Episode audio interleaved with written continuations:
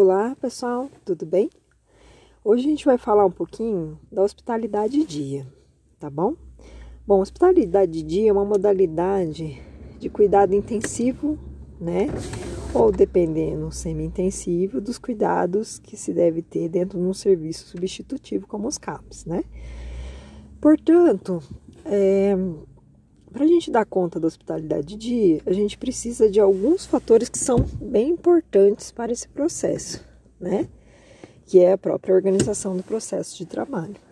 Não é difícil, basta ter uma equipe qualificada, né, nos preceitos da reforma psiquiátrica, da reabilitação psicossocial, sobretudo pessoas que consigam ao longo da semana se organizarem a ponto de que cada período do serviço tenha alguém para que se possa fazer esse acolhimento de perto, essa, essa permanência mais junta com o usuário, sobretudo com crises, usuários que precisam de um cuidado mais intenso para evitar a internação, né?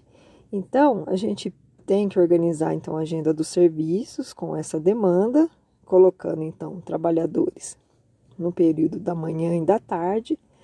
E aí esse usuário ele pode adentrar nos grupos que tem ali na, naquele momento, na, durante a semana, nas oficinas terapêuticas, nas assembleias de usuários, que é importante para a organização do serviço, é um momento que os usuários eles palpitam também, dão a sua opinião acerca da organização dos serviços, da forma que, com que eles querem serem ser cuidados, né?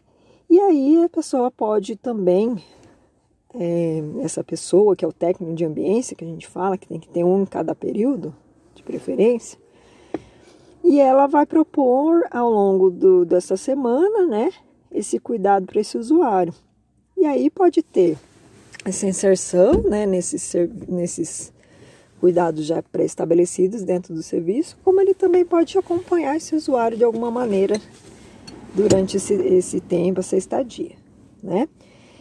Então, pode ser uma conversa, o usuário ser acompanhado por esse técnico uma conversa, pode ser também uma caminhada, uma volta do quarteirão, pode ser também assistir uma televisão, fazer alguma técnica de relaxamento, o usuário dormir um pouquinho, tem um lugar para que ele fica ah, assistido, acolhido, né?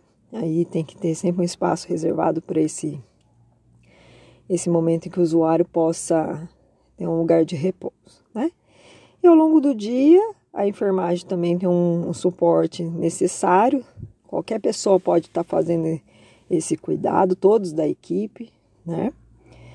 Desde que habilitados para isso, que tenham condições emocionais para fazer isso. Então a gente parte do pressuposto que todos que estão no CAPES poderiam e deveriam ter essa, essas habilidades adquiridas, né? Ao longo do tempo, formação continuada, educação permanente, mas também uma predisposição, uma boa vontade também de fazer isso. E ao longo do, desse, desse momento, né, dessa estadia no CAPES, ele vai precisar em algum momento se for a prescrição, né, profissional médico, ele vai tomar as medicações ao longo do dia, tá? É, e aí esse cuidado, né, do profissional da enfermagem tem que ser feito acompanhando rigorosamente a prescrição médica no horário correto, como em qualquer outra unidade de saúde, né? É, e aí, ao longo do dia, ele faz as refeições: café da manhã, café da tarde, almoço, né? De repente um CAPS mais, uma estadia mais, maior, né? Ele pode ficar até mais, mais um pouco adentrar à noite, né? Eu faço eu falo desses cuidados, né, pessoal? Essa disponibilidade em CAPS, é, CAPS 1, CAPS AD Infanto Juvenil e CAPS AD Infanto Juvenil, né? Mas nos CAPS 3, isso vai se dar também né, acrescido da internação de curta permanência, onde o usuário pode dormir e ser acompanhado mais de perto. Não tendo isso, os CAPs têm que se virar com esse apoio intensivo durante a semana, né? E aí, quando não se tem um, um aporte desse tipo, assim, em termos de internação, de um leito para esse resguardo, o usuário pode ficar, então, de repente, passar uma noite na UPA, duas, quanto for preciso, tudo isso é negociação. Ou ele pode também ser objeto, no bom sentido da palavra, de um cuidado em internação domiciliar. Tudo vai depender também da família ter essa disponibilidade em cuidar. E às vezes você eh, dando esse suporte pelo CAPS, a família se sente mais à vontade de operar nesse sentido, tá? Então, é, são tecnologias leves, a forma de organizar o serviço, né, de ter trabalhadores nessa, nesse sentido, assim, para que o, o cuidado seja estabelecido, tá bom?